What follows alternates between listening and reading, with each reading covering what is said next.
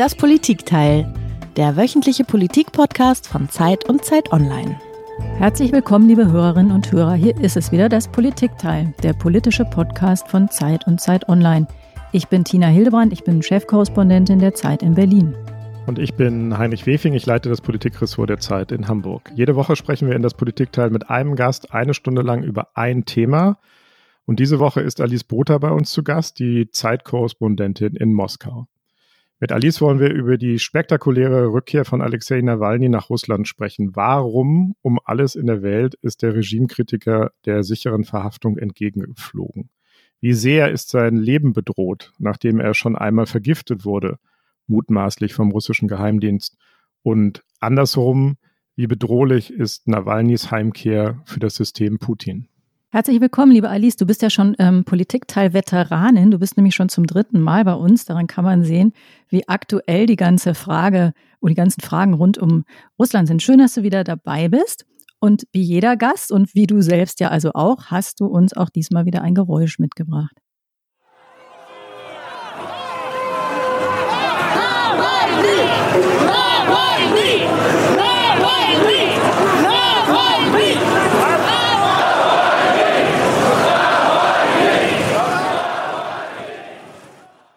Was war das, Alice? Was haben wir da gehört? Ja, ähm, danke für die Einladung, Tina und Heinrich. Ich freue mich wieder dabei zu sein. Was ihr gerade gehört habt, waren Anhänger von Alexei Nawalny, die am Flughafen in Vnukovo standen. Das ist einer der drei Flughäfen bei Moskau. Und eigentlich sollte an dem vergangenen Sonntag Alexei Nawalny abends landen.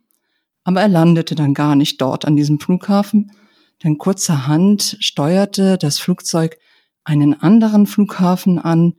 Als dann klar wurde, das Flugzeug ist sicher gelandet, Alexei Nawalny ist ausgestiegen, haben Leute applaudiert, also seine Anhänger, und seinen Namen gerufen, Nawalny, Nawalny.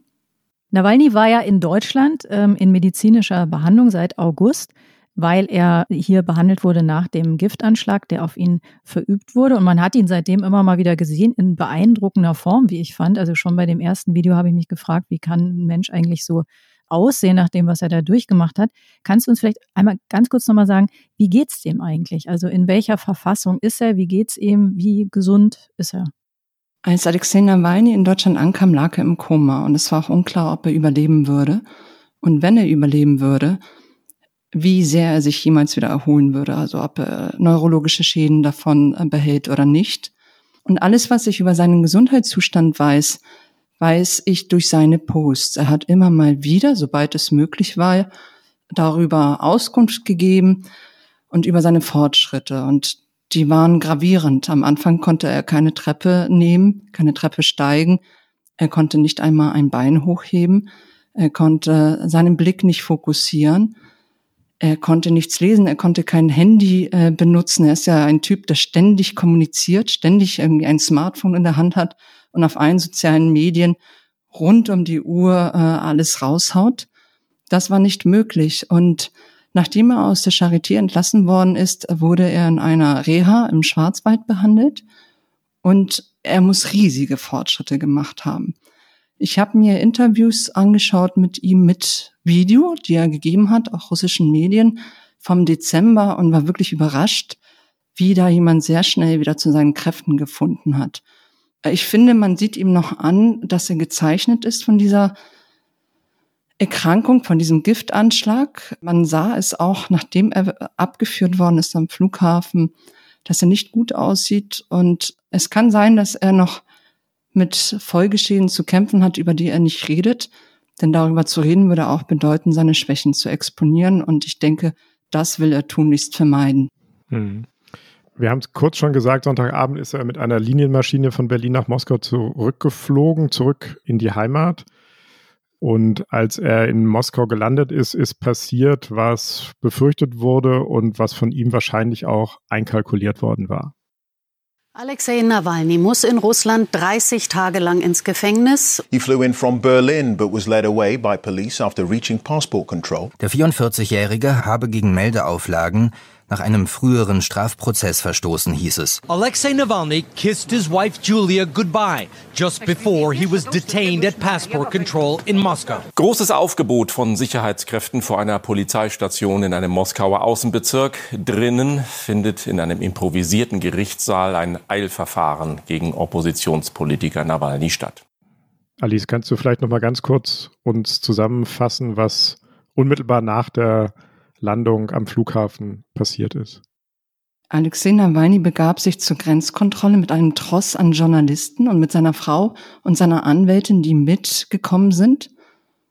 Und an der Grenzkontrolle hatte sie noch gar nicht passiert standen da schon Polizisten und diskutierten mit ihm. Die Anwältin sagte, sie wolle mit ihm mitkommen. Sie sei seine Anwältin und wenn sie ein Anliegen haben, dann sei das ihr gutes Recht, ihren Mandanten zu begleiten. Aber man ließ sie nicht. Nawalny umarmte noch seine Frau und wurde abgeführt. Und er verschwand dann erstmal für einige Stunden, ohne dass irgendjemand wusste, wo er sich eigentlich befindet. Es war nicht klar, wohin man ihn bringt. Das ist natürlich angesichts der Situation dass hier gerade jemand vergiftet worden ist, wenige Monate zuvor, ein durchaus bedrohliches Szenario. Seine Anhänger und seine Team waren in Alarmbereitschaft und er tauchte dann in einer Polizeistation Himki bei Moskau auf, wurde dort über Nacht festgehalten. Er durfte seinen Anwalt und die Anwältin nicht sehen. Und am nächsten Morgen eröffnete man in der Polizeistation, das ist selbst für russische Verhältnisse höchst ungewöhnlich, ein Gerichtsverfahren und verurteilte ihn zu 30 Tagen Haft. Ich habe mit Kollegen lange überlegt, wie wir das eigentlich nennen, Untersuchungshaft oder Haft. Und weil das so eine Besonderheit ist, ähm, wissen wir es einfach nicht. Und äh, in diesen 30 Tagen überlegt man eben, wie man jetzt mit ihm weitergeht. Der Vorwurf dahinter ist, dass er gegen Bewährungsauflagen verstoßen haben soll und äh, deshalb eben ähm, man jetzt gegen ihn ermittelt. Alice, was sind denn die Szenarien? Du sagst, man überlegt jetzt, wie es mit ihm weitergehen soll. Das äh, klingt so ein bisschen, als man äh, versucht jetzt, sich Sachen auszudenken, die man ihm irgendwie noch anhängen kann. Ist das so? Also muss man damit rechnen, dass das jetzt der Auftakt zu einem längeren Verschwinden ist? Oder ist das einfach mal so ein kleiner Warnschuss vor den Bug? Was erwartet ihn jetzt? Ich denke, dass die Gefahr, dass er für mehrere Jahre ins Gefängnis gehen könnte, sehr real ist. Man will seine Bewährungsstrafe in eine Gefängnisstrafe umwandeln und verweist darauf, dass er ja gegen Bewährungsauflagen verstoßen habe, weil er sich nicht zweimal im Monat rückgemeldet hat. Er hat sich aber nicht rückgemeldet, weil er eben in Deutschland war, als sein Opfer, das im Koma lag. Und die Bewährungsauflagen wären auch im Dezember dieses Jahres ausgelaufen. Alice, was mich die ganze Zeit total umtreibt und vielleicht auch äh, unsere Hörerinnen und Hörer, ist die Tatsache, dass die Festnahme und die Verurteilung jetzt ja irgendwie nicht nur zu erwarten war, sondern quasi feststand. Und warum um Himmels Willen ist Nawalny trotzdem, obwohl das absehbar war, obwohl er damit rechnen musste, dass er wieder in Haft kommt, obwohl er wahrscheinlich auch damit rechnen muss, dass er um sein Leben fürchten muss. Warum um Himmels Willen ist er geflogen wieder nach Moskau, statt halbwegs sicher und komfortabel in Deutschland im Exil zu bleiben? Warum? Und seine Ehefrau begleitet ihn auch noch. Und seine Ehefrau begleitet ihn auch noch, ja. Ja, das ist eine Frage, die sich, glaube ich, aus einer deutschen Perspektive vor allem stellt, wo man denkt, wie wahnsinnig muss man sein? Und Leute wie Nawalny denken, ja, na, was haben wir denn alles zu gewinnen? und was zu verlieren, wenn wir den Kampf nicht aufnehmen. Wäre Nawalny im Exil geblieben, dann wäre er mit der Zeit machtlos geworden. Er hätte keinen Einfluss mehr gehabt. Es lief jetzt schon die letzten Monate eine beispiellose Kampagne gegen ihn, wo er als ein Agent des Westens verunglimpft worden ist. Jemand, der von amerikanischen Geheimdiensten rekrutiert wurde. Und das beste Mittel, das zu entkräften, ist, vor Ort zu sein, den Kampf weiter aufzunehmen. Und ich glaube auch, dass Nawalny wirklich ein außergewöhnlicher Charakter ist. Ich habe ihn mehrere Tage und Wochen lang begleitet vor ein paar Jahren, als er beschlossen hat, bei dem Präsidentschaftswahlkampf äh, 2018 anzutreten gegen Wladimir Putin. Es war klar, dass sie ihn nicht zulassen würden. Aber er ist trotzdem durch russische Kleinstädte und Provinzen gefahren und sammelte teilweise auf Feldern, bei dem niemand einen Raum vermieten würde, seine Anhänger. Und es war bemerkenswert, was für eine politische Kraft er hat. Also wenn er auftritt, hat er sofort Leute in seinem Bann. Er hat eine unglaubliche Energie. Ich glaube auch diese schnelle Genesung hat damit zu tun, was für ein energetischer, überzeugter Typ das ist. Er ist jemand, der durch und durch ein Machtmensch ist und der bereit ist, diesem Ziel, nämlich die Verhältnisse im Land auf den Kopf zu stellen, diese verkrusteten Strukturen aufzubrechen in diesem autokratischen System, ist bereit, dem alles unterzuordnen. Und es gibt äh, eine Antwort, die er selbst gegeben hat. Vor einigen Tagen erschien ein äh, neues Enthüllungsvideo von Alexei Nawalny über den Reichtum von Wladimir Putin. Und in diesem Video sagt er, bevor es anfängt, dass es ihm wichtig ist, dass er im Land ist, während dieses Video veröffentlicht wird.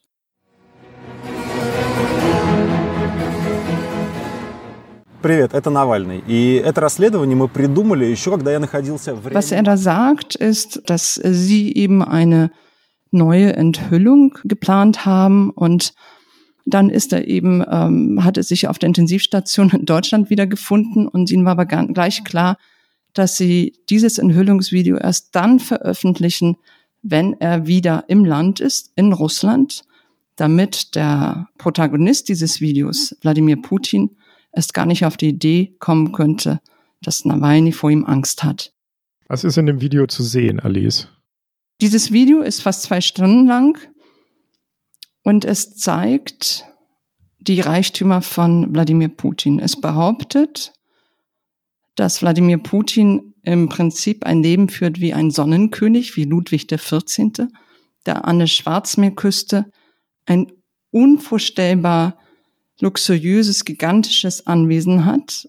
Nawalny sagt, der größte Palast der Welt mit Austernfarm, mit unterirdischen Degustationsbunkern, mit Eishockeyfeldern unter der Erde, mit gigantischen Spa-Bereichen, mit Weinereien. Also ein Staat im Staate, so nennt er es selbst. Und er wagt damit den größten Tabubruch, den es äh, meines Erachtens in der russischen Politik gibt. Es wird ja oft so dargestellt, als dürfte man in ähm, Russland Putin nicht kritisieren oder als dürfte man dieses nicht und jenes nicht. Diese roten Linien sind gar nicht so streng definiert. Aber was ganz klar definiert ist, ist Berichte über Vermögen und Privates von Wladimir Putin sind tabu und damit das gefährlichste Thema, an das sich Journalisten herantrauen können. Und das hatte getan. Das ist ja eine weitere wahnsinnige Umdrehung in einer Geschichte, die ja ist wie aus so einem Bond-Film. Also während er noch im Gefängnis sitzt, ausgeliefert ja im Grunde dieser Staatsmacht, für die Putin steht, macht er dieses Video. Und die, eine der ersten Fragen, die man sich natürlich stellt, ist, stimmt das denn, was er da behauptet? Kann man das überhaupt beantworten? Das Video haben sie ja schon vorher fertiggestellt und veröffentlicht hat es das Team, als er im Gefängnis saß. Ich denke, das war so abgesprochen. Was ich euch sagen kann, ähm, nachdem ich dieses Video mir angeschaut habe, ist, dass der Name Putin nirgends auftaucht. Das war aber auch schon bei den Panama Papers so.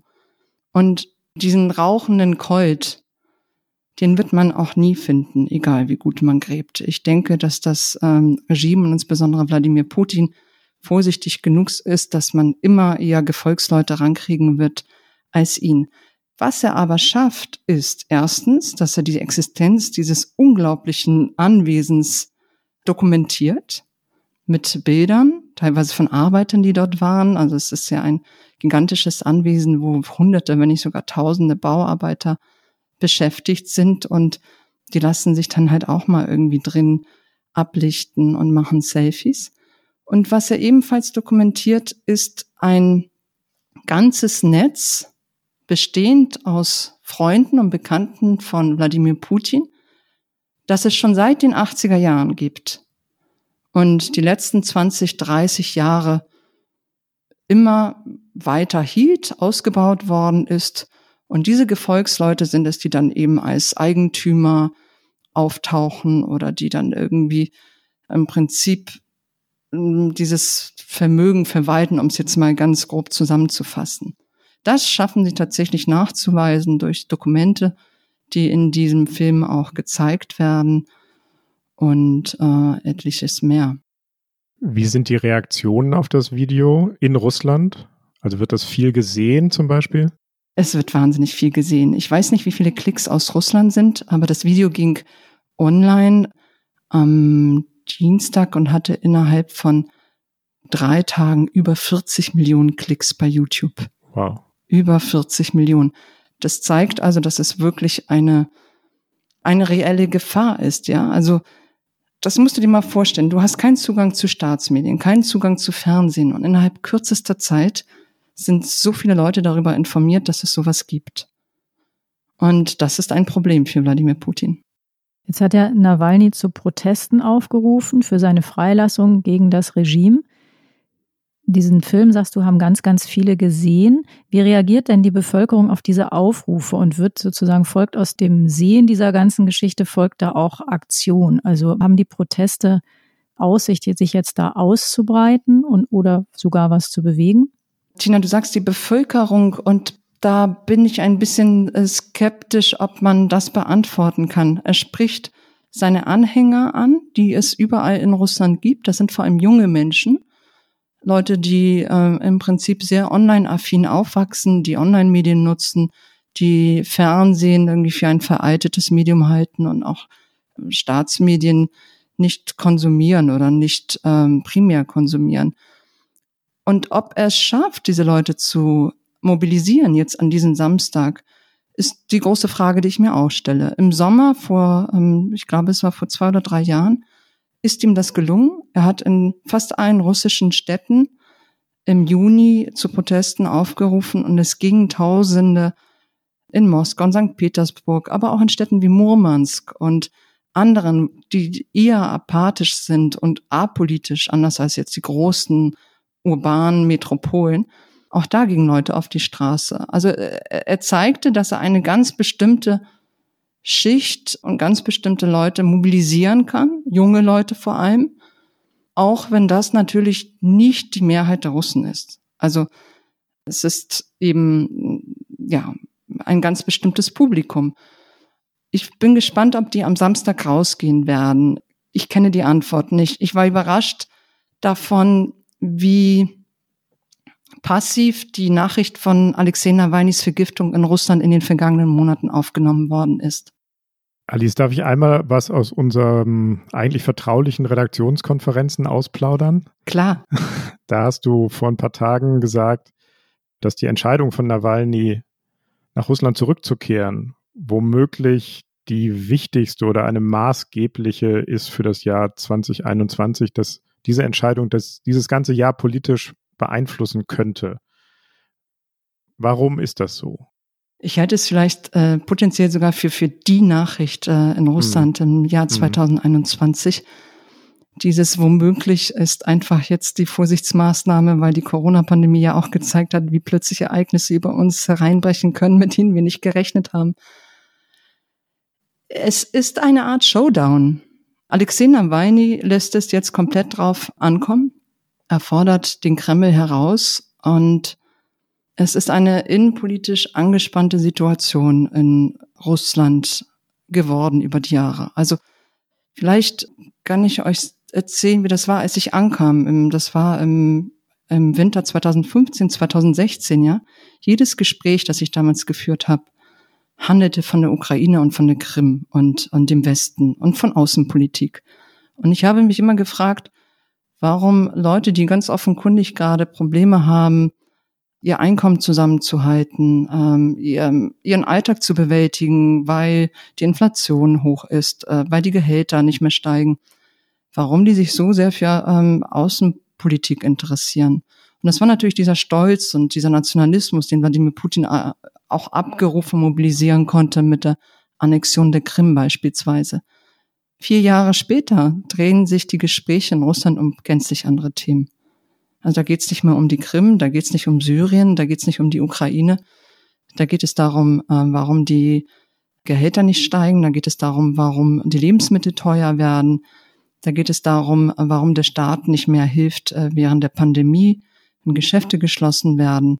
Und insofern glaube ich, dass diese innenpolitische Frage, die all die Jahre von Wladimir Putin ignoriert worden ist, Nawalny jetzt nutzt in einem Moment, wo er eben den Showdown eingeht.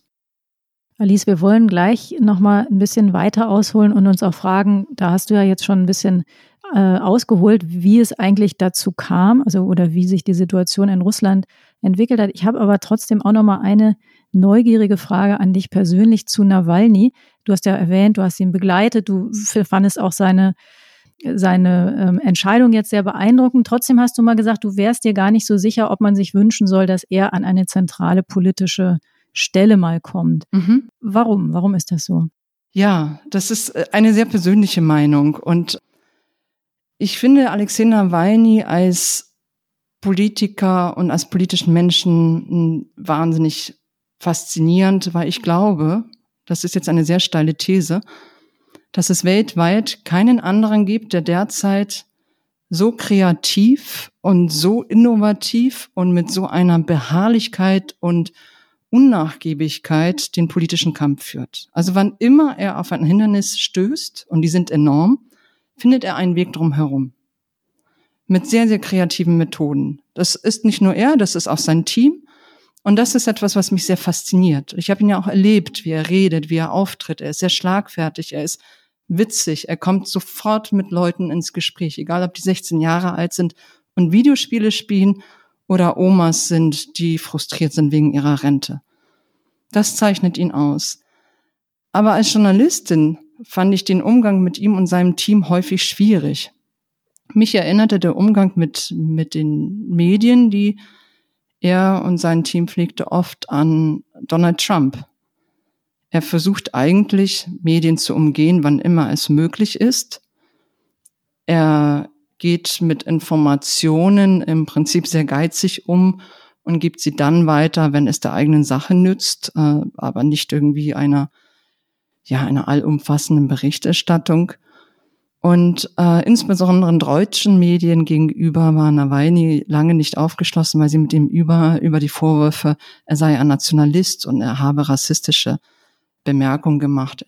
Da war er irgendwie sehr zurückhaltend, sehr genervt, sehr skeptisch. Stimmt das denn? Also diese Vorwürfe, die ihm da gemacht wurden, würdest du sagen, die, da ist was dran oder ist das nicht richtig? Die Vorwürfe, dass er nationalistische Positionen vertreten hat, ist absolut richtig. Das ist aber sehr lange her. Also fast zehn Jahre. Und Vielleicht, wenn wir die Zeit haben, würde ich ganz kurz den politischen Werdegang von Nawalny umreißen. Klar. Er fing nämlich im linken Lager an, im linken liberalen Lager. Da begann seine politische Karriere und er merkte sehr schnell, dass er damit keine Leute in Russland erreicht, sondern nur eine ganz, ganz kleine intellektuelle Elite und im Prinzip bleibt man in der Bedeutungslosigkeit. Und dann hat er eben versucht, am rechten Rand zu fischen, hat sich wirklich mit Leuten eingelassen, die wir als Rechtsradikale bezeichnen würden, hat Äußerungen gemacht, für die jemand in Deutschland zurücktreten müsste, hat äh, beispielsweise Kaukasier als Kakerlaken bezeichnet. Er war für eine völlige Liberalisierung von Waffenbesitz. Er vertrat viele Positionen, die nicht nur umstritten waren, sondern einfach rassistisch und rechts. Und dann hat er aber den nächsten Wandel vollzogen. Also er ist jetzt der Antikorruptionskämpfer. Und ich habe mir als Vorbereitung für unsere hm, Zusammenkunft heute nochmal seine letzten Interviews angehört und war überrascht, wie er sich nochmal bewegt hat in den vergangenen zwei, drei, vier Jahren. Da wird er nämlich zum Beispiel von einem, dem Interviewer, einem Russen, einem äh, Wirtschaftswissenschaftler, der selbst im Exil lebt, gefragt, wie er zum Beispiel zu Feminismus steht und Gleichberechtigung und ihn immer wieder festgenagelt auf diese nationalistischen Positionen, die er mal getätigt hat. Und die Antworten, die Nawalny gibt, sind, äh, ich glaube, das kann man sagen, sehr viel fortschrittlicher als die von Friedrich Merz. äh, und da merkt man, er ist ein Mensch, der sich wandelt. Ich glaube auch, dass die Tatsache, dass er vergiftet worden ist und in Deutschland Schutz erfahren hat, einen Menschen auch sehr grundlegend verändern kann. Aber was man ihm bis heute vorwerfen kann, ist, dass er sich von den Positionen von früher nicht distanziert hat, dass aber diese Positionen ja für einen Großteil der Russen eben auch nicht problematisch sind. Hm. Alice, du beschreibst einen wahnsinnig energetischen, ambitionierten, charismatischen Politiker. Unglaublich mutig auch, sieht man jetzt wieder. Wo will er hin? Was ist sein Ziel? Will er nur die Korruption aufdecken oder will er am Ende selber die Macht in Russland? Er will das System Putin stürzen. Hm. Er will, dass es möglich ist, äh, dass alle Parteien zur Wahl antreten können, dass es eine Opposition gibt, dass es einen politischen Wettbewerb gibt. Er will ein unabhängiges Gerichtswesen. Das steht auch in seinem politischen Programm. Er will, dass die ähm, Machtbefugnisse des Präsidenten, also in einer Post-Putin-Ära, begrenzt sind. Und er will Transparenz. Welche Rolle er für sich selbst darin sieht, äh, hat er gar nicht definiert. Und ich glaube, das ist auch sozusagen der dritte und der vierte Schritt vor dem ersten. Das aller, allererste Ziel ist, den Machtanspruch der Regierungspartei äh, zu zerstören, also einiges Russland und einen politischen Wettbewerb zu ermöglichen. Und auch da hat er eine sehr kluge Strategie ausgearbeitet. Die nennt sich äh, kluges Abstimmen. Das heißt, Nawalny gibt Ratschläge, welcher Oppositionskandidat irgendwo in den Regionen die besten Chancen hat und warum alle für ihn dann stimmen sollten. Also das Ziel ist immer dagegen. Hauptsache, es ist nicht mehr einiges Russland. Ob der andere dann Kommunist ist, Nationalist oder weiß der Teufel was, ist zweitrangig. Es geht um den Bruch des Machtanspruchs und um Wettbewerb. Es geht gegen Putin. Absolut. Das ist auch was Persönliches. Ich bin überzeugt, wir schlagen heute eine neue Seite in der Geschichte unserer bilateralen Beziehungen auf. Und wir leisten damit unseren äh, gemeinsamen Beitrag zum Aufbau des europäischen Hauses. Zum Schluss will ich das sagen, was seinerzeit für die Charakteristik von Deutschland und dessen Hauptstadt benutzt wurde. Und will diesen Gedanken auf Russland beziehen und sagen. Wir sind natürlich am Anfang des Aufbaus der demokratischen Gesellschaft und der Marktwirtschaft. Es gibt auf diesem Wege viele Hürden und Hindernisse, die wir zu überwinden haben. Aber abgesehen von den objektiven Problemen und manchmal aufrichtig, ganz ehrlich gesagt von eigener Ungewandtheit, schlägt unter allem das starke, lebendige Herz Russlands, welches für vollwertige Zusammenarbeit und Partnerschaft geöffnet ist. Ja, das war eine sehr berühmte Rede, die ähm, man heute schon wieder fast vergessen hat. Das war nämlich 2001 im Deutschen Bundestag und das war die Stimme von Wladimir Putin. Man ist ein bisschen überrascht, finde ich, dass er so eine helle Stimme hat. Das hört man, äh, finde ich, in den russischen Tönen immer so gar nicht. Und er spricht da eben vom gemeinsamen europäischen Haus, von Kooperation. Und man hatte damals oder damals hatten viele gehofft und auch ein bisschen erwartet, dass Russland unter Putin einen Weg in Richtung Liberalisierung, Demokratisierung, also kurz in Richtung Westen gehen würde. Das ist nun überhaupt nicht passiert. Und vielleicht kannst du noch mal, du hast ja schon vorhin uns erzählt, wie sich die Debatten oder die Themen, die die Leute im Land beschäftigen, verändert haben. Vielleicht kannst du noch mal kurz erklären, die simple Frage, warum ist das eigentlich nicht passiert? Diese Rede ist äh, für mich jetzt keine Überraschung. Äh, ich bekomme sie eigentlich jedes Mal äh, präsentiert als Beweis dessen, dass der Westen schuld ist daran, dass das Verhältnis zu Russland so schlecht ist. Und diese Rede hat jetzt, ähm, ich glaube, in diesem Jahr ihren 20. Jahrestag. Mhm. mhm. Also man misst die Mann an etwas, was sie vor 20 Jahren gesagt hat. Und ich glaube, das ist wirklich eine Rede, die mittlerweile zu einer Art historischen Mythos geworden ist. Also sie ist gut in den Geschichtsbüchern aufgehoben, aber nicht als ein Instrument, um den gegenwärtigen politischen Zustand zu erklären. Und ich glaube, was bei all dem außer Acht gelassen wird in der Diskussion in Deutschland ist, wie Wladimir Putin eigentlich anfing. Er war nämlich bei den Geheimdiensten, hat den FSB geleitet, den Inlandsgeheimdienst, und wurde von Boris Jelzin, dem damaligen Präsidenten, zu seinem Nachfolger erwählt.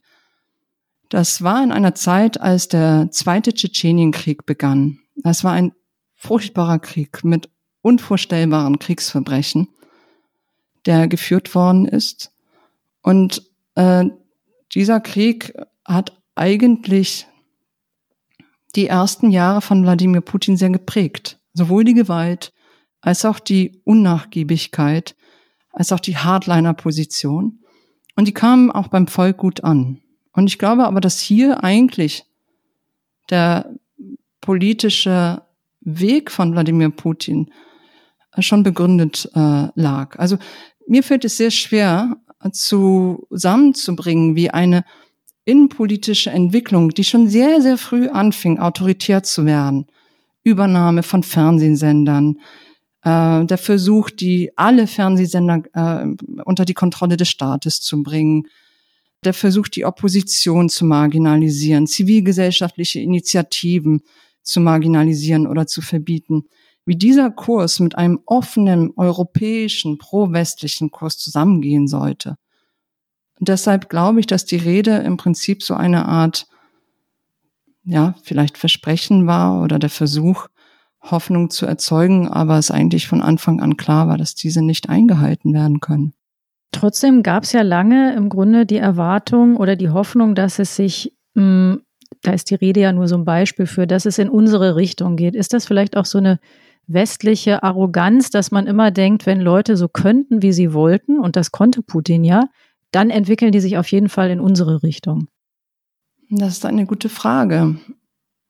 Ich glaube, dass es damals, also wir sprechen jetzt von den 90er Jahren, Sowjetunion bricht zusammen, 1991.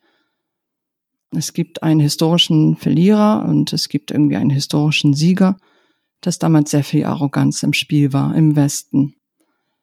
Und auch sehr viel vielleicht Verblendung aber das war eine historische, präzedenzlose Situation, ja, also ein, ein Unikum. Also man, daraus Schlüsse zu ziehen, was man hätte besser machen können, ist natürlich äh, viele Jahre später sehr, sehr viel einfacher.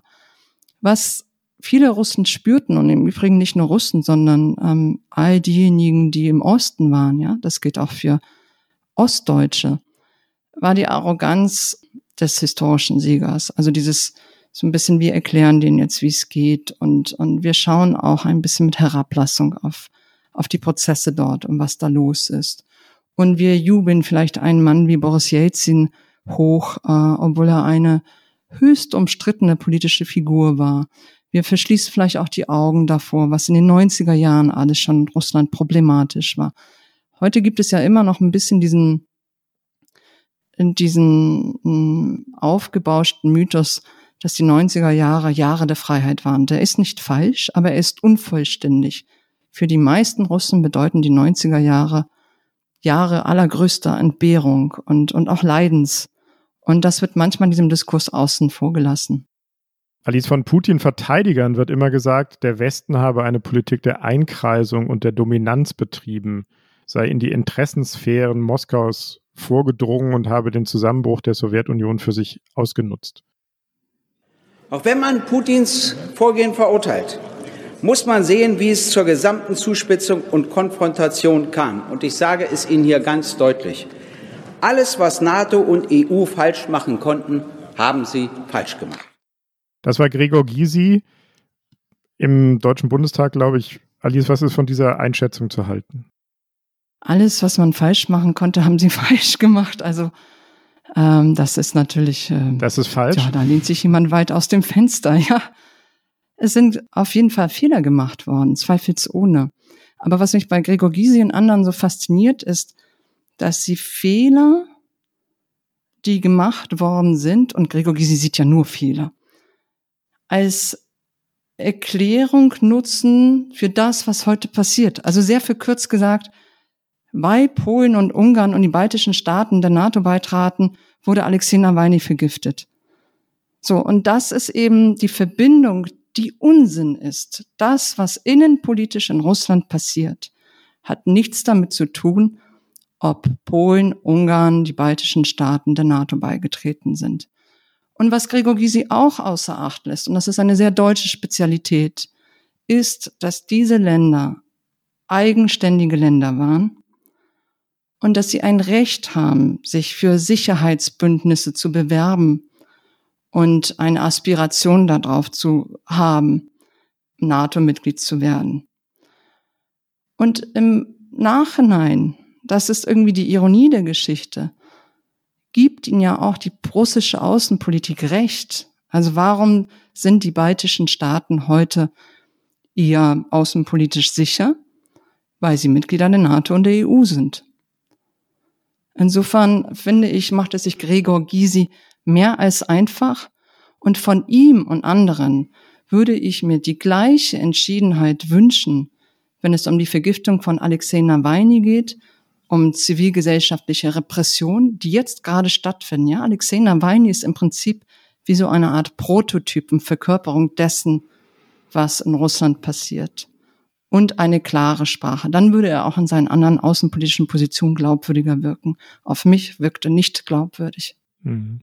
Alice, wie lange bist du jetzt äh, in, in Russland? Seit fünf Jahren, stimmt das? Genau, ja, fünf genau. Jahre. Und du hast ja schon gesagt, wie du beobachtet hast oder wie dich am Anfang gewundert hat, dass die Leute so viel über Außenpolitik reden und jetzt gar nicht mehr. Kannst du vielleicht noch mal so ein bisschen erzählen, ja, wie sich das Leben in diesen fünf Jahren jetzt, ähm, immerhin eine halbe Dekade, die du da verbracht hast, verändert hat, warum das so ist, warum sich diese Diskussionen so verändert haben und wie ja, wie man sich das Leben so vorstellen muss in einem Land, in dem Leute eben wie Alexei Nawalny dann auch behandelt werden.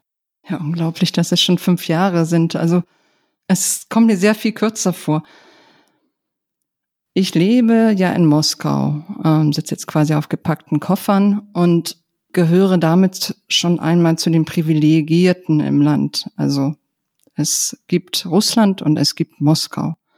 Und meistens haben diese beiden Sachen gar nicht so furchtbar viel miteinander zu tun. Wenn du nach Moskau kommst, dann erlebst du eine Stadt, die sich unglaublich schnell wandelt, äh, die unglaublich viel zu bieten hat. Ich würde jedem raten, diese Stadt zu besuchen, die Restaurants auszuprobieren, in Theater zu gehen, sobald das wieder möglich ist, durch die Parks zu flanieren, die in kürzester Zeit einfach äh, aus dem Boden zum Teil gestampft worden sind und, und wirklich einfach toll sind, egal was man von dem Bürgermeister oder von der Politik hält. Ich habe es geliebt, Schlittschuhlaufen zu gehen im Winter im Gorki Park und bei dem früheren Expo-Gelände, das, sozialistischen Expo-Gelände, wo man irgendwie so ein kleiner Wicht ist, weil alles so pompös drumherum ist. Aber es ist einfach toll. Das ist Moskau. Wenn man schon aus dem Moskauer Zentrum rausfährt ins Randgebiet, hast du eine komplett andere Wirklichkeit oder sagen wir mal nicht komplett andere, aber eine andere Wirklichkeit. Und wenn du diese Randgebiete verlässt und andere Regionen in Russland besuchst, dann ist das wie eine andere Welt. Natürlich nicht überall. Aber es gibt gar nicht so wenige Gegenden, wo Leute noch keine Wasserversorgung haben, wo sie keine Gasversorgung haben, wo die Infrastruktur nicht aufgebaut ist, wo Gehälter von 200 Euro die Norm sind. Und diese Wirklichkeiten bestehen eben zur gleichen Zeit. Und ich glaube, man muss, man muss sich das klar machen. Ja, also wenn man nach Moskau kommt, dann ist das, was man sieht, ein Ausschnitt der Wirklichkeit, nicht die komplette Wirklichkeit. Die Mehrheit der Russen ist arm, auch wenn es ihnen deutlich besser geht als in den 90er Jahren. Also der Wohlstand insgesamt ist gewachsen, nicht für alle gleichermaßen, aber es ist ein überwiegend armes Land, die großen Metropolen ausgenommen. Das, was du vorhin beschrieben hast, das ist ja vermutlich auch ein ähm, Ergebnis der Tatsache, dass sich viele Zahlen, wirtschaftliche Zahlen nicht so gut entwickelt haben. Ist das ein Land, in dem die, sagen wir mal, der, der normale Russe in Anführungszeichen, den es natürlich genauso wenig gibt wie den normalen Deutschen, in dem der seinen Staat als bedrohlich empfindet? Weil wir reden über Nawalny, wir reden über den Tiergartenmord, wir reden über Syrien, oder ist das ein Land, in dem man vom Staat ja etwas erwartet, etwas Positives? Du hast es gesagt, äh, es gibt nicht den Russen und das trifft auf Russland wirklich noch in viel stärkerem Maße zu als auf Deutschland, weil du eine Region hast wie Tschetschenien, die von einem fast totalitären ähm, Herrscher regiert wird, wo wirklich strengste autoritäre Regeln gelten und alles kontrolliert wird. Und dann hast du Regionen eben wie Moskau und St. Petersburg, wo es ganz anders aussieht. Ich glaube, was sich in all den Jahren gehalten hat, seit dem Zusammenbruch der Sowjetunion, ist der Anspruch, dass der Staat sich um einen kümmert, dass er dafür sorgt, dass soziale Garantien bestehen und gleichzeitig ein Misstrauen gegenüber dem Staat, was zum Beispiel Geld ausgeben angeht. Ja, also kein Zutrauen dass der Staat gut mit Geld umgeht. Du hast jetzt uns zweimal ermahnt, dass wir irgendwie differenzieren sollen und dich nicht nach dem Russen fragen sollen. Trotzdem noch einmal, vielleicht ein bisschen differenzierter, wie sehen Russen, mit denen du sprichst, in den unterschiedlichen Regionen? Wie sehen die eigentlich auf Deutschland? Ist das ein Vorbild? Ist das ein Traumland? Ist das immer noch der historische Gegner, der unfassbare Verwüstungen in Russland im Zweiten Weltkrieg angerichtet hat? Wie wird auf Deutschland geblickt? Das sind die Gespräche, die mich eigentlich am meisten beeindruckt haben. Also ich habe oft ältere Leute getroffen, Veteranen. Und diese Leute, die, die den Krieg noch erlebt haben, teilweise gekämpft haben, verwundet wurden, Freunde verloren haben, hegen keinerlei böse Gefühle gegen die Deutschen. Also das, ähm, was ich aus anderen Ländern vielleicht wie Polen eher kenne, ja, so eine historische Last, ähm, die Deutsche tragen, an die Deutsche dann auch erinnert werden, fehlt da komplett. Es ist ein jedes Mal ein sehr offenes Gespräch gewesen, kein böses Wort, keine Anschuldigung, schon gar nicht an mich als jemand, dem die hm. mit all dem generationell ähm, nichts mehr zu tun hat. Und oft auch Bewunderung für die Effizienz des deutschen Staates heute. Also in Moskau kenne ich schon nicht wenige, die äh, über eine Ausreise nachdenken oder sie tatsächlich umgesetzt haben. Und da ist natürlich die Sprache ein Problem. Also viele gehen dann eher in die baltischen Länder. Aber diejenigen, die bereit sind, die Sprache zu erlernen oder sie gar können und die Möglichkeit haben, auszureisen, machen sich dann durchaus auf den Weg. Also es ist ein, keine Negativität da. Mhm. Total interessant.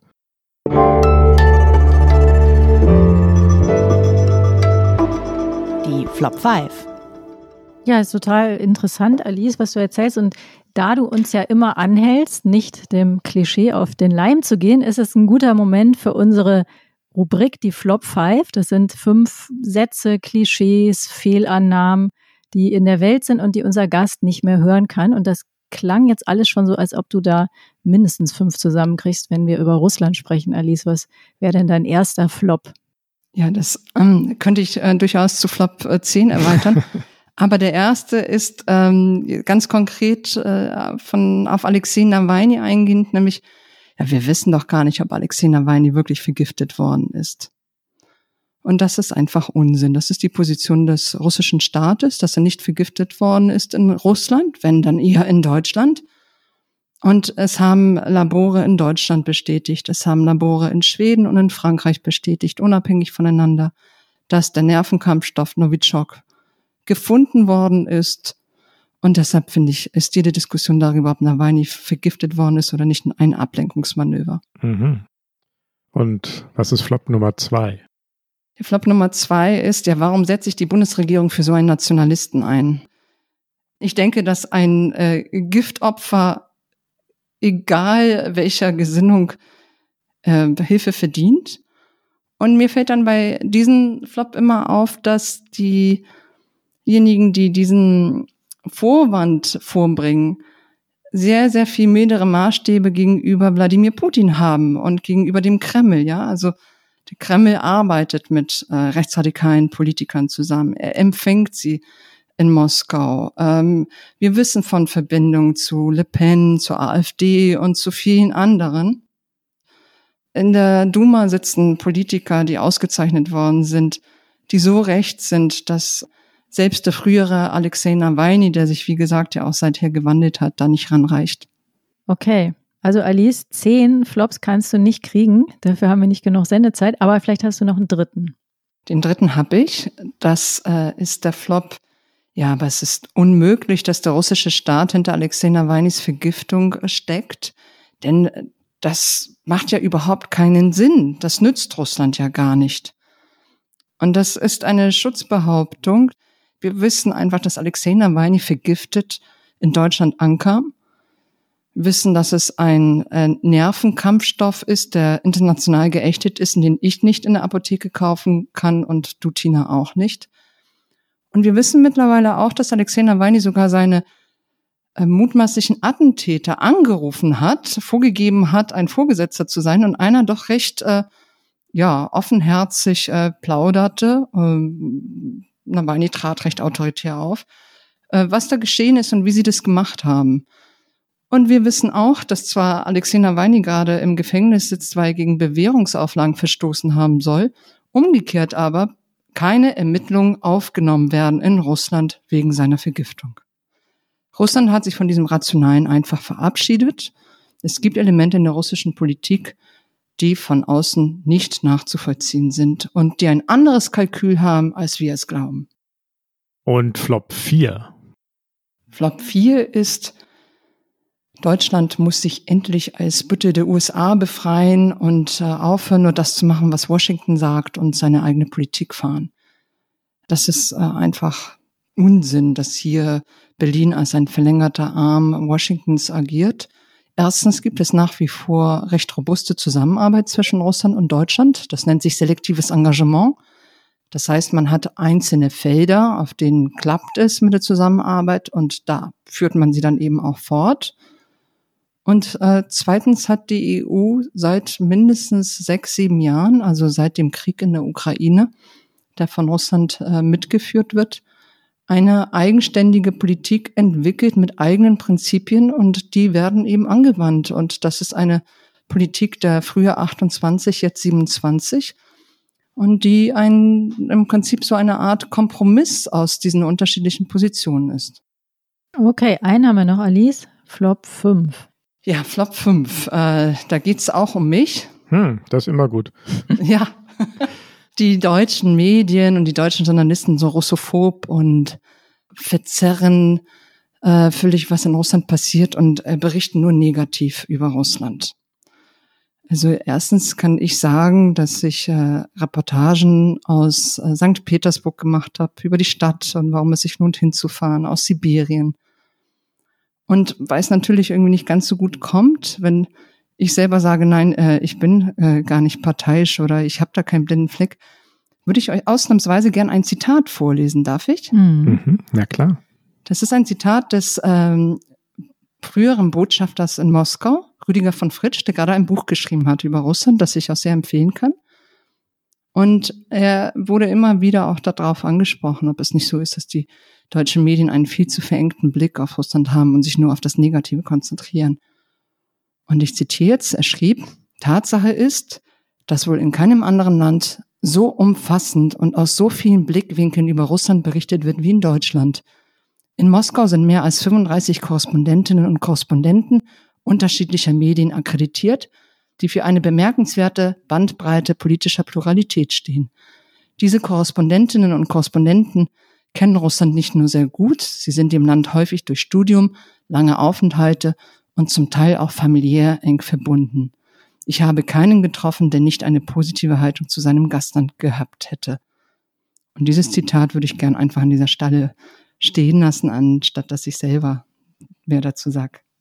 Jetzt bist du schon mit deinem letzten Flop voll in unseren letzten Teil reinmarschiert sozusagen, denn ähm, genau darüber wollten wir eben auch mit dir nochmal kurz sprechen. Das ist ja was, was man ständig erlebt und hört, dieses Verhältnis der Deutschen zu Russland und diese Unzufriedenheit vieler Deutschen über die Berichterstattung mit Russland. Und es gibt regelmäßig Umfragen, da wünscht sich eine Mehrheit der Deutschen ein engeres Verhältnis zu Russland. Es gab eine Forsa-Umfrage für Reuters, die ist von Anfang letzten Jahres. Da haben äh, 23 Prozent der Ostdeutschen erklärt, sie hätten sehr großes Vertrauen zu Putin. Äh, Im Westen waren es nur neun, aber es ist immer noch, äh, haben mehr äh, Leute Vertrauen zu Putin als zum Beispiel zu Trump oder zu ähm, anderen Potentaten. Und du hast das ja gerade auch genau beschrieben, dieses Phänomen. Die Frage ist, wie erklärst du es dir? Naja, also mehr Zutrauen zu Donald Trump habe ich jetzt auch nicht, als äh, die Befragten, um äh, ehrlich zu sein. Und das, was du ansprichst, betrifft immer noch eine Minderheit. Ich glaube, das, das muss man einmal klar sagen. Du hast die Ostdeutschen angesprochen. Und ich glaube, dass es ein besonderes Verhältnis gibt dahingehend, dass Ostdeutsche diese Erfahrung der Herablassung, die wir besprochen haben, äh, sehr gut kennen. Also nach 89 auf einmal irgendwie sich als ein historischer Verlierer zu fühlen oder ein das Gefühl zu vermitteln, irgendwie jetzt abgewickelt zu werden. Und ich kann mir vorstellen, dass das so eine, wie soll ich es nennen, so eine, eine Underdog-Mentalität vielleicht gibt, äh, eine Verbindung, dass man, dass man die anderen versteht. Dann waren die sowjetischen Soldaten, die zwar eine Besatzungsmacht waren, aber sie waren eben auch irgendwie Teil des Alltags. Ich glaube auch, das spielt eine Rolle. Und dann gibt es überall in Deutschland, natürlich nicht nur im Osten, eine Faszination für das Autoritäre. Ich habe das sogar in meiner eigenen Verwandtschaft. Das ist einfach so. Und das macht sich in diesem Fall vielleicht an Wladimir Putin fest, als dem Präsidenten von Russland. Es könnte sich aber genauso gut an anderen autoritären Figuren festmachen. Also meine, meine Kritik ist eigentlich, dass man immer so Russland als negativ, insbesondere den Putin als negativ darstellt. Äh, aber man vergisst, dass er ja auch massiv im Grunde genommen vom Westen im Augenblick angegriffen wird. Mordverdacht. Verdacht.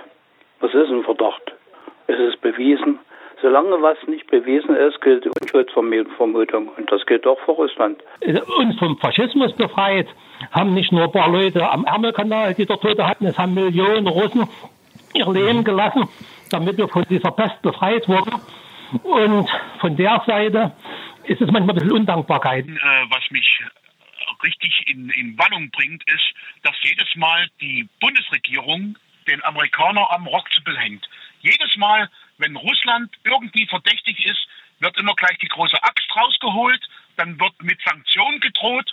Wenn der Amerikaner seine Stärken losschickt, da wird nichts gemacht. Das waren Hörer, in dem Fall nur Männer tatsächlich, die ähm, sich bei Call-in-Sendungen des Deutschlandfunks gemeldet haben und ihre Einschätzung über die Berichterstattung über Russland mitgeteilt haben. Alice, kommt dir das bekannt vor? Hörst du solche Kritik auch und wie schätzt du die ein? Natürlich kommt mir das bekannt vor. Das ist so ein bisschen der Soundtrack meines Lebens geworden. Wie schrecklich. Und ja, ich weiß nicht. Äh, nicht nur, wenn ich ehrlich bin. Da geht es ja nun um unterschiedliche Themen, äh, vier insgesamt. Vielleicht wähle ich mal zwei aus. Das eine ist, was der Herr, glaube ich, am Ende gesagt hat, nämlich, dass mit zweierlei Maß gemessen wird, was USA angeht und was Russland angeht. Und ich finde, da gibt es durchaus einen Punkt, dass zum Beispiel Verstöße gegen das Völkerrecht durchaus, je nachdem, mit wem man es zu tun hat, unterschiedlich gehandhabt werden. Dafür mag es sogar im Einzelnen gute Erklärungen geben. Ähm, ein Staat wie die USA wird man nicht dazu bewegen, ähm, auf einmal seine Politik im Irak oder seine Position zum Internationalen Gerichtshof zu überdenken. Aber ich glaube, das meint dieser Herr und ein kleines bisschen Wahrheit steckt da drin. Und das ist ein Punkt, über den ich auch erst mit den Jahren angefangen habe nachzudenken, weil ich eben oft Leserinnen und Lesern antworte und mich dann mit ihren Argumenten auseinandersetzen muss. Was die anderen Argumente angeht, die halte ich tatsächlich für wenig überzeugend. Also zum Beispiel, äh, es gibt ja gar keine Beweise. Es gibt keine Beweise in einem rechtsstaatlichen Sinne, dass es ein Verfahren gibt und man kann eine Schuld nachweisen. Und diese Beweise gibt es einfach nicht, weil im Falle von Alexei Nawalny beispielsweise kein Prozess gibt, keine Ermittlungen gibt und Russland sich an keine Aufklärung zu beteiligen bereit ist. Aber ein Punkt, der mir besonders oft begegnet und der mich auch irgendwie anrührt, ist der über den Faschismus, der Sieg über den Faschismus und so viele Millionen Russen haben ihr Leben geopfert, um uns im Prinzip äh, heute ein solches Leben zu ermöglichen. Und ich glaube, das ist eine wahnsinnig verengte Wahrnehmung. Also mein Großvater ist, ich habe einen deutschen, einen polnischen Großvater. Mein deutscher Großvater, so habe ich es gelernt, war auf dem Russlandfeldzug an der Ostfront. Und was ich jetzt viele, viele Jahre später erfahren habe, 2014, ist, dass er gar nicht in Russland war, weil er gar nicht so weit kam. Er ist in der Ukraine in die Kriegsgefangenschaft geraten. Und ich glaube, dass diese Generation und wir, die danach kamen, nie gefragt haben, welche Rolle haben unsere Großväter gespielt? Wo waren sie? In welchen Ländern haben sie was getan? Sondern es wurde unter Russlandfeldzug, russische Gefangenschaft abgetan. Dabei war es ein Krieg, der eben die komplette Sowjetunion betraf, der Länder wie Belarus, Ukraine in unvorstellbarer Weise verwüstet hat, unglaublich viele Menschenleben gekostet hat. Und das fehlt in unserer kollektiven Erinnerung. Und stattdessen wird äh, also eine Art Schuldgefühl gegenüber Russland als dem heutigen politischen Subjekt aufgebaut. Und ich halte das für einen Irrschluss. Ja, Alice, vielen Dank. Das war sehr ähm, beeindruckend und auch ein schöner Schluss. Ein Thema, womit man, glaube ich, mal eine eigene Sendung auch bestreiten könnte. Aber das schaffen wir jetzt hier nicht mehr. Das war es mal wieder, liebe Zuhörerinnen und Zuhörer. Das war das Politikteil, der politische Podcast von Zeit und Zeit Online. Sie können uns schreiben, liebe Hörerinnen und Hörer. Sie können uns beschimpfen. Sie können uns aber natürlich auch gerne loben. Sie können Fragen stellen. Sie können uns schreiben, wenn Sie Themenideen haben, wenn Sie sich einen Gast äh, wünschen, wen sollen wir mal einladen, zu welchem Thema. Alle Anregungen sind mehr als willkommen. Unsere Mailadresse lautet daspolitikteil.zeit.de. Ja, und wir bedanken uns bei den Pool Artists ganz besonders dieses Mal bei Felix, der uns über manche Hürde hinweg rettet, bei Lena von Holt, die uns ähm, bei den Recherchen hilft und insbesondere bei den Tönen, bei Pia Rauschenberger von Zeit Online und natürlich bei dir, liebe Alice. Und es war jetzt das dritte Mal, aber hoffentlich nicht mal das letzte Mal, dass du bei uns warst. Habt vielen Dank für die Einladung. Und ihr wisst, mein Ziel ist, ein ganzes Service zusammenzubekommen. Oh, wir müssen dann aber erweitern. Das ist die Anspielung auf die Tasse. ja, wir müssen neue, ähm, wir müssen Untertassen irgendwie drucken lassen. Aus dem 3D-Drucker oder so. Gibt's doch. Kann man doch, oder? Heinrich. Ich finde die ja echt schick. Also ich, äh, ich mag die wirklich gerne. Sehr schön. Wir müssen was Größeres haben. Also ähm, was Größeres. Irgendwie den Milchkrug. Ja. Wer dreimal da war, beim vierten Mal kriegt man den Milchkrug. Oder, Auch für Hafermilch. Oder die Vase. Ja. Die Vase. die Politikteil Vase. Muss man sich ersprechen. Ja, finde ich gut. Jeder Gast, äh, der bei uns zu Besuch ist, äh, bekommt die Politikteil Tasse.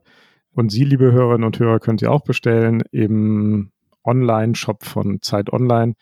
Die genaue Adresse kann Ihnen nächste Woche wieder Marc Borst sagen. Der kann die auswendig runterbeten. Wir schicken Sie selbst auf die Suche und sagen, nächste Woche hören Sie wieder hier unsere Kollegin Elena Grabitz und Marc Borst mit der nächsten Folge von Das Politikteil. Und bis dahin natürlich können Sie auch hören, was jetzt den täglichen Podcast von Zeit Online oder Zeitverbrechen oder den Feuilleton Podcast, die sogenannte Gegenwart. Und das war's. Ja, das war's. Dankeschön. Tschüss. Tschüss. Tschüss, Alice. Tschüss, Heinrich.